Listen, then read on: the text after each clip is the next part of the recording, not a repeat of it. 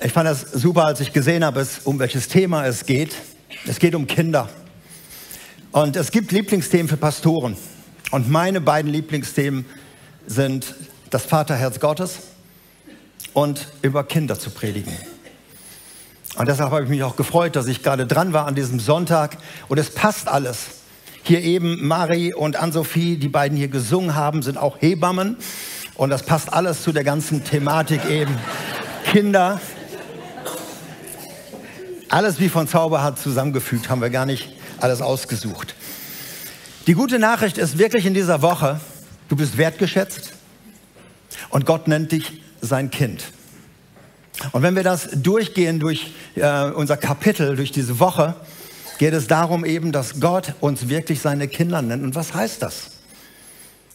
Und es gibt zwei Bibelverse, die scheinen sich zu widersprechen auf den ersten Blick eine Aussage von Jesus und eine Aussage von Paulus. Und die möchte ich heute ein bisschen uns näher bringen. Und ich glaube, dass für jeden heute etwas dabei ist. Auch wenn du jetzt kein Kind in dem Alter hast oder vielleicht gar kein Kind oder schon sehr, sehr alt bist. Ich glaube, wir dürfen heute alle etwas lernen von Kindern. Die Kinder sind in der Regel jetzt alle weg. Oben das Abenteuerland. Eben dort sind äh, wahrscheinlich um die 100 Kinder wieder und in der Powerbox. Und die Teenager sind raus hier. Und wir können jetzt wirklich einfach, wir sind im geschützten Raum und können von Kindern lernen. Ohne dass uns ein Zacken aus der Krone bricht. Und hier möchte ich euch vorstellen. Matthäus 18 ist die eine Stelle. Die Jünger Jesu kommen zu ihm und fragen ihn und haben eine typisch erwachsene Frage. Wer hat am meisten Bedeutung in Gottes Reich? Wer hat am meisten Bedeutung? Das war die Frage, die sie für Jesus bringen. Und Jesus nimmt sich ein Kind. Er schaut sich um und er nimmt sich ein Kind. Und was da steht, da steht das Wort Paidion. Das ist ein Vorschulkind. Zwei bis fünf Jahre, so ungefähr in dem Alter. Der Grieche hatte unterschiedliche Namen für Babys, für heranwachsende Kinder, für Jugendliche. Und Paidion bedeutet ein Kind von zwei bis fünf, also klassische Vorschulkind. Vielleicht auch schon im Kindergarten. So ein Kind nimmt Jesus sich und sagt dann den Jüngern, guckt ihn in die Augen und sagt folgendes. Ich versichere euch, wenn ihr nicht umkehrt, wörtlich steht da auch umdenkt, und werdet wie so ein Kind, was er so gerade hat, dann werdet ihr nie ins Himmelreich kommen. Deshalb, wer so gering wird wie dieses Kind, der ist der Größte im Himmelreich. Denn um diese Frage ging es ja. Und wer ein solches Kind in meinem Namen aufnimmt, der nimmt mich auf. Was Jesus sagt, Freunde, ihr müsst umdenken. Die meisten wussten eben, oh, dann geht's hoch, wie, wie kann ich zu Bedeutung kommen? Denk um, schau nach unten. Schau auf das Kind. Und wenn du wirst wie ein Kind, dann hast du wahre Bedeutung im Reich Gottes. Und darüber möchte ich natürlich nachdenken. Aber da gibt es die andere Aussage. 1. Korinther 13, Vers 11. Paulus gibt zu, dass er auch mal Kind war. Und er sagt folgendes. Als ich ein Kind war, redete ich wie ein Kind, dachte wie ein Kind, urteilte wie ein Kind. Doch als ich erwachsen wurde, legte ich all das Kindliche ab. Da stehst du da und sagst, ja, wer hat denn jetzt recht? Paulus hat das auch mal gehabt und das hat er alles abgelegt. Folge ich jetzt Paulus nach oder Jesus? Folge beiden nach, aber zuerst Jesus. Und ich möchte dir einfach sagen, was damit gemeint ist. Paulus sagt, ich habe das Kindliche abgelegt. Da steht das Wort Katagen im Griechischen. Das heißt, ich habe etwas wirklich zu Ende gebracht. Nicht etwas, was sich so automatisch gelöst hat. Wir werden ja alle automatisch älter, aber wir werden nicht automatisch reifer. Das wissen wir. Paulus sagt, ich habe Dinge abgelegt, die kindisch waren, im Sinne von unreif. Meistens in den meisten Übersetzungen wird da übersetzt kindlich, aber das stimmt nicht genau. Sondern da steht das Wort Nepios, das, ist für, das steht für Unreife, kindisches Verhalten was wir den Kleinkindern natürlich zugestehen müssen. Sie sind einfach unreif, natürlich. Aber Paulus sagt, es gibt einige Dinge, die habe ich abgelegt. Und die habe ich zu Ende gebracht, weil die sich nicht normalerweise ablegen lassen. Und das macht Paulus deutlich. Und Jesus sagt, ihr müsst vom Wesen der Kinder lernen. Was sie in diesem Alter, was sie ausmacht, ist wieder zurücklernen. Müsst ihr es euch wieder antrainieren. Und da möchte ich ein bisschen mit euch drüber sprechen. Was ist kindisch und was ist kindlich? Ich kann immer nur Beispiele nennen, also über jeden einzelnen Punkt könnte man jetzt eine ganze Predigt halten, aber ich nenne dir ein paar Dinge und ich höre, höre es für dich. Ja, du wirst es wieder für deinen Ehepartner, der neben dir sitzt, hören, aber vor allen Dingen jetzt bei dem ersten Teil.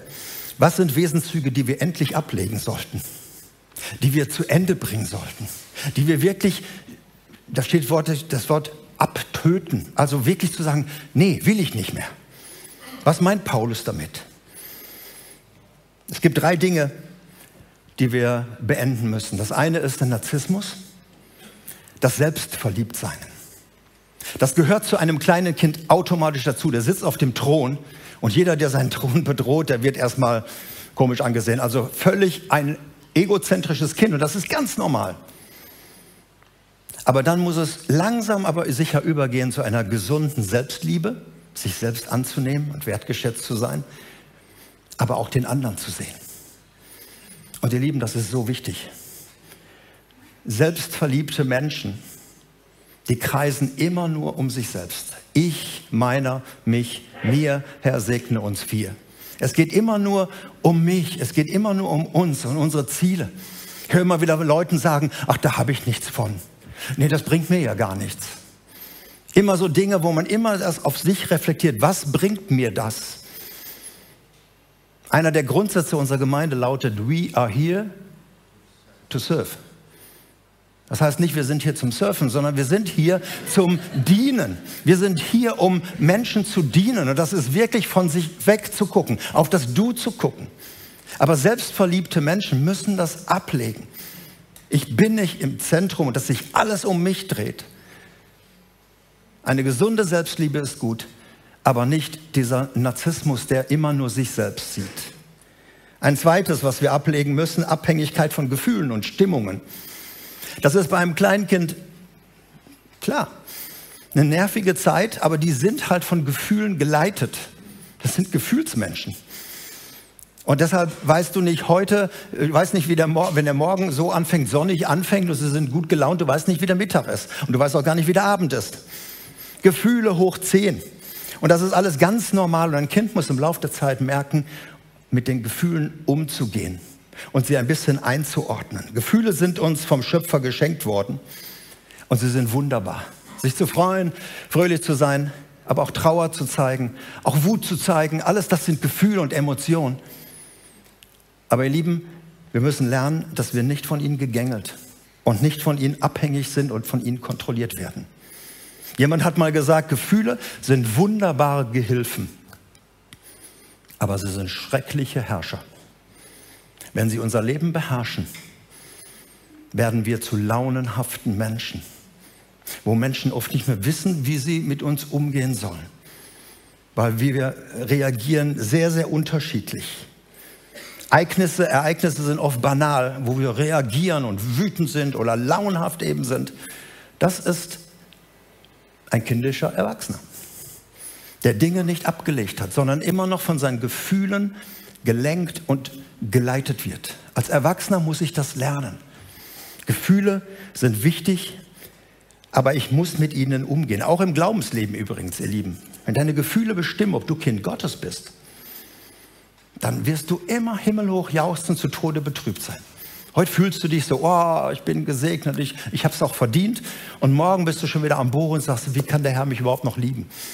Wenn meine Gefühle mich beherrschen, dann werde ich diese Gratwanderung haben, wie so ein verliebter Teenager, wo es immer rauf und runter geht. Katar gehen, also ablegen, bedeutet nicht gefühllos werden. Bedeutet nicht jetzt emotionslos zu werden, ich gehe so durchs Leben. Mich rührt gar nichts mehr. Sondern es heißt einfach, mit diesen Dingen umzugehen. David, der Beter, er führt so einen Dialog mit seinen Gefühlen. Im Psalm 42 und 43. Er redet mit seiner Seele, mit seinen Emotionen und fragt sich, was bist du betrübt in mir, meine Seele? Hast du wieder deinen emotionalen Eisprung? Das kann bei Männern auch passieren. Bist du einfach schlecht drauf? Was betrübst du dich, meine Seele? Und bist so unruhig in mir? Was ist los mit dir? Merkst du, da redet jemand mit dem, was da in dir abgeht. Der lässt sich nicht davon leiten, sondern er geht einfach hinein und sagt, ich möchte gerne der Sache auf den Grund gehen. Was hat dich traurig gemacht? Was zieht dich runter? Welcher Lüge hast du wieder gerade geglaubt? Warum bist du so unruhig in mir? Könnte man viel zu sagen. Ich möchte noch eine dritte Sache. Wir müssen ja zum Lernen gleich kommen. Was wir unbedingt ablegen sollten, sind Trotzphasen. Wer hat die bei einem Kind schon mal erlebt, Trotzphasen, wenn ein Kind seinen Willen nicht bekommt? Wer hat das schon mal erlebt? Die Kinder sind weg, ihr könnt aufzeigen. Wer hat das schon mal bei seinem Ehepartner erlebt? Die Kameras sind hier hingerichtet, also ihr könnt alle aufzeigen. Die Frauen sind auf der Frauenfreizeit, ja. Trotzphasen. Im Leben eines Kindes gehören sie dazu und sind wichtig. Wenn ein Kind anfängt, seinen Willen zu entdecken, er will immer woanders hin. Und wenn er seinen Willen nicht bekommt oder sie seinen Willen, ihren Willen nicht bekommt, dann gibt es gewisse Dinge, die man einsetzt. Das Toben, das Schreien, sich auf den Boden wälzen. Und das wirkt unheimlich gut in der Öffentlichkeit, vor allem wenn die Eltern so da stehen. Kriegt ja keiner mit, dass der schon 30 Mal auf dem Karussell war und jetzt ein 31. Mal drauf will. Also irgendwo diese Trotzphasen, die gehören ja zum Leben dazu und man muss sie irgendwie gängeln und man muss wirklich auch versuchen, das Kind abzulenken in dem Punkt. Es gehört alles mit dazu. Es sind Wege, meinen Willen durchzudrücken. Paulus sagte, ich war mal Kind und ich war auch so. Aber als ich erwachsen wurde, tat ich ab, was kindisch ist. Du wirst das im Leben immer wieder erleben und diese Phase ist nicht automatisch abgeschlossen, denn du wirst nicht immer deinen Willen kriegen. Und du musst lernen zu reagieren in einer guten, erwachsenen Art und Weise. Ansonsten bist du in der Trotzphase, wenn sich Widerstände auftun. Der Erwachsene reagiert natürlich anders. Er schmeißt sich nicht mehr auf den Boden und tobt und schreit, nehmen wir mal die Gruppe der Choleriker raus, ähm, aber er zeigt normalerweise eben es anders.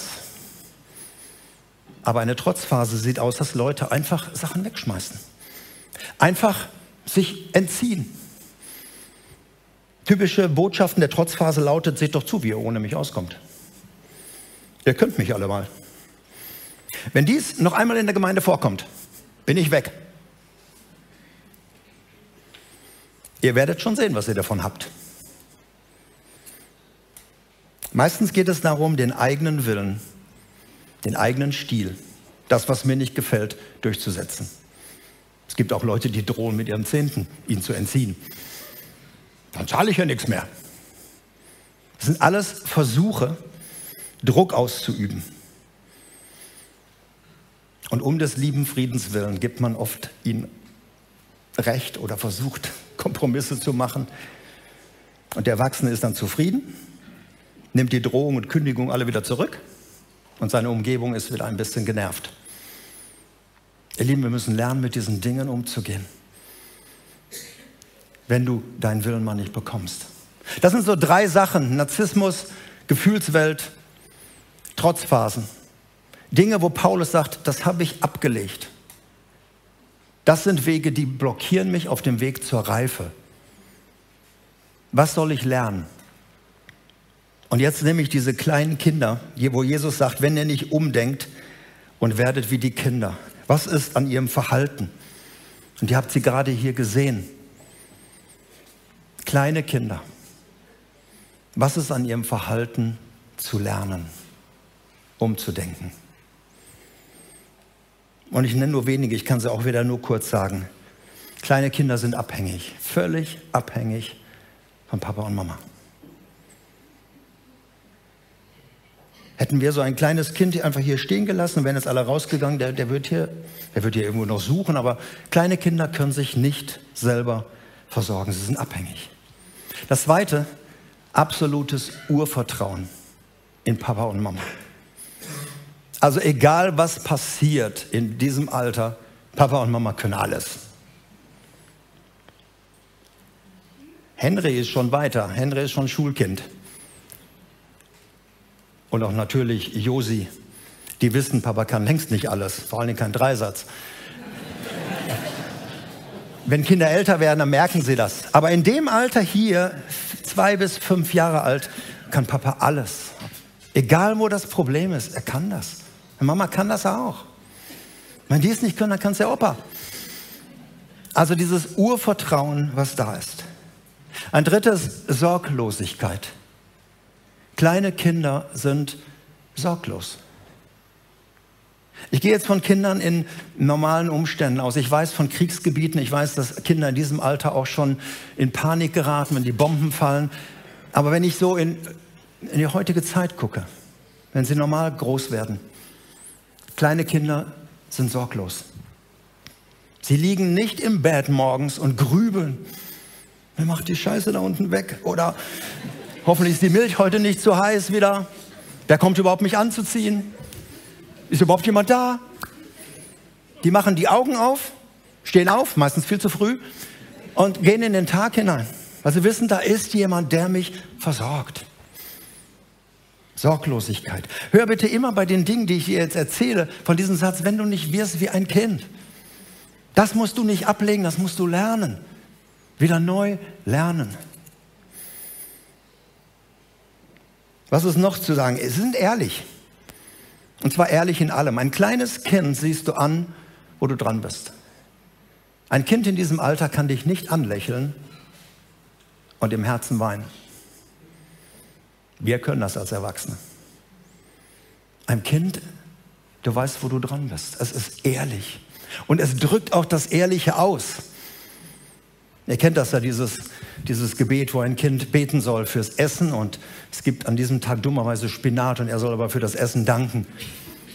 Und dann sagt er, komm Herr Jesus, sei du unser Gast, dann siehst du, was du uns bescheret hast. Das ist dieses Ehrliche. Kleine Kinder können auch im Aldi Nord am Montagmorgen lauthals Lieder aus dem Abenteuerland singen.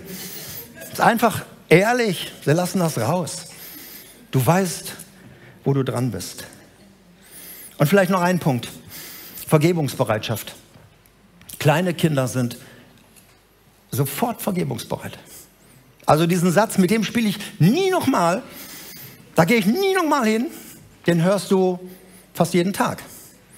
Und zehn Minuten sitzen sie wieder Herz und Herz vereint zusammen im Sandkasten. Also kleine Kinder können nicht das nachtragen. Dass du sagst, hey, vor zwei Jahren, da hast du mir die Schippe, die gelbe, die hast du mir vor zwei Jahren geklaut. Ja, und du hast dafür in unseren Sandkasten gewurstet. Sei es drum, ist alles umgegraben und umgewurstet, ist alles schon weg. Kümmert doch keinen mehr. Vergebungsbereitschaft und nicht nachtragen. Man könnte so viele Dinge nennen, wie sie lernen alles. Da, wo sie gesund heranwachsen. Und sie lernen krabbeln und sie lernen All diese Dinge in den ersten Jahren, unglaublich. Und vielleicht ein letztes noch, Sie haben eine tiefe Sehnsucht, da zu sein, wo Mama und Papa sind. Sie haben die best eingerichtetsten Kinderzimmer in der Regel, aber sind immer da in der Küche, wenn Mama da ist. Sie wollen einfach in der Nähe sein. Sie brauchen das Licht am Abend, was ihnen zeigt, da ist jemand. Sie brauchen diese Nähe. Und jetzt hör wieder diesen Satz wenn ihr nicht werdet wie die Kinder. Ein kleines Kind, sagt, es ist abhängig von den Eltern, dann entwickelt es sich, wird immer älter, dann kommt die Pubertätsphase, es löst sich von den Eltern, wird eine eigenständige Persönlichkeit und wird dann erwachsen und geht dann eigene Wege und die Eltern müssen es loslassen. Das ist normal so bei uns. Hey, bei Gott ist das nicht so. Christsein bedeutet nicht, ich werde immer unabhängiger von Gott. Am Anfang brauche ich ihn 100 Prozent und dann mache ich mich auf den Weg und hinterher brauche ich ihn kaum noch. Sondern ich bin und bleibe abhängig von Gott. Ohne mich, hat Jesus gesagt, könnt ihr nichts tun. Ihr könnt so eine Gottesdienste machen, aber ohne Jesus. Wir sind abhängig. Das Urvertrauen. Kann dein Gott noch alles? Oder bestimmt dein Verstand, was du deinem Gott noch zutraust in deiner jetzigen Situation? Ist Gott wirklich noch der große Gott, den wir loben? Oder ist er der Gott, den du in der Hosentasche hast, weil er ist so klein geworden? Wie ist das mit deinem Urvertrauen in deinen Vater im Himmel? Und weil das Urvertrauen vielleicht verloren gegangen ist, hat sich die Großmacht der Sorgen aufgetan. Weil du bist jetzt selbst verantwortlich für all diese Dinge, die du früher Gott anvertraut hast. Und dann kommen die Sorgen. Wie wird es werden? Weißt du, Jesus hat nie gesagt, auch die Apostel nicht, macht euch mit Jesus ein bisschen weniger Sorgen. Hey, er sorgt schon für euch. Sorgen werden verboten. Sorgt euch um nichts. All eure Sorgen, nicht nur 50 Prozent, alle eure Sorgen werft auf ihn, denn er sorgt für euch. Es geht nicht um Fürsorge, sondern es geht um dieses krankmachende Sorgen. Wie wird es werden? Es ist ein Zeichen dieser Kinder. Und Sorgen sind immer ein Zeichen von Misstrauen. Na, ob er das hinkriegt. Vielleicht sagt Jesus dir heute, hey, ich sorge für dich, vertraue mir.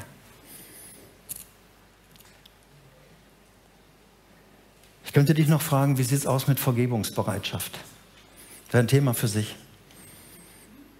Wir Erwachsenen können jahrelang, jahrzehntelang, wir wissen noch, was der anhatte damals. Und wir wissen noch alles Mögliche. Jesus sagt Herr, lern von den Kindern, weil wenn du in der Unvergebenheit lebst, es ist dir zum Schaden. Du kommst nicht in die Reife. Du bist blockiert. Du bist in der Bitterkeit. Du bist verletzt. Du bist. Du kommst nicht weiter. Lern von Kindern. Ich weiß, es geht in deinem Leben mehr, als dass dir jemand ein Schüppchen geklaut hat. Und trotzdem bleibt es. Vergebung ist ein Angebot. Und Vergebung ist wichtig, Dinge loszulassen. Wie ehrlich bist du? Ich muss mal gerade einen Schluck trinken. Kannst du darüber nachdenken?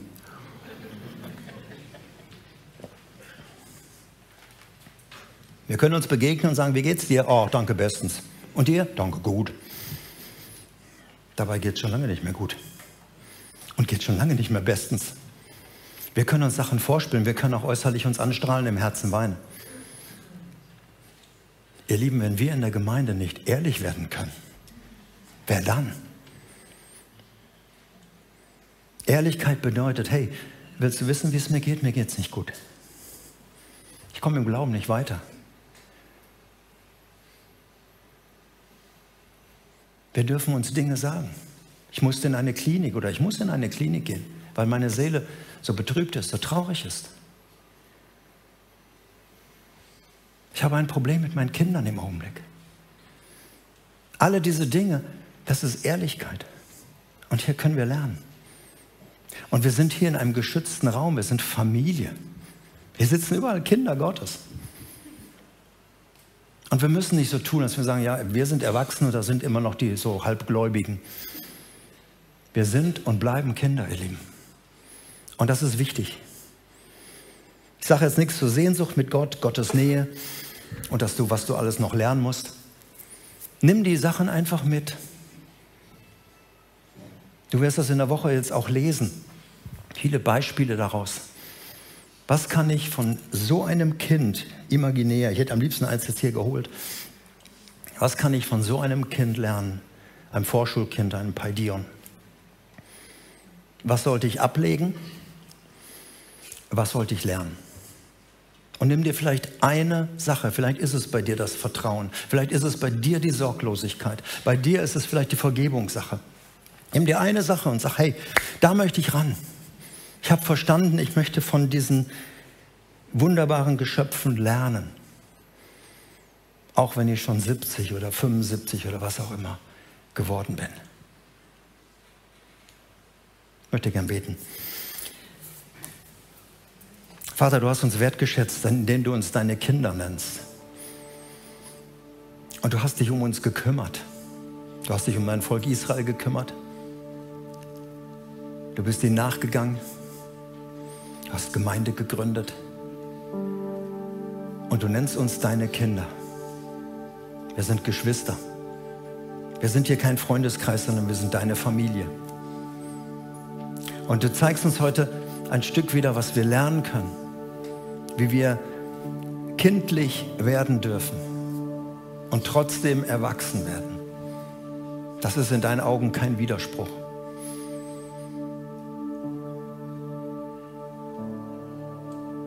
Ich bete für die, die vielleicht heute sich entscheiden, etwas abzulegen, etwas Neues zu lernen. Und ich bete für die, die irgendwo hinschauen, ob es das Vertrauen ist, ob es die Sorgen sind, ob es die Ehrlichkeit ist, ob es die Vergebungsbereitschaft ist. Und ich danke dir, Vater, dass du deine Kinder liebst. Dass wir jetzt nicht in dein Büro kommen und du uns die Levitenlist oder die Ohren lang ziehst, sondern du lädst uns ein in dein Wohnzimmer. Du unser Vater und ich dein Sohn und wir deine Kinder, Söhne und Töchter. Dafür danke ich dir. Amen.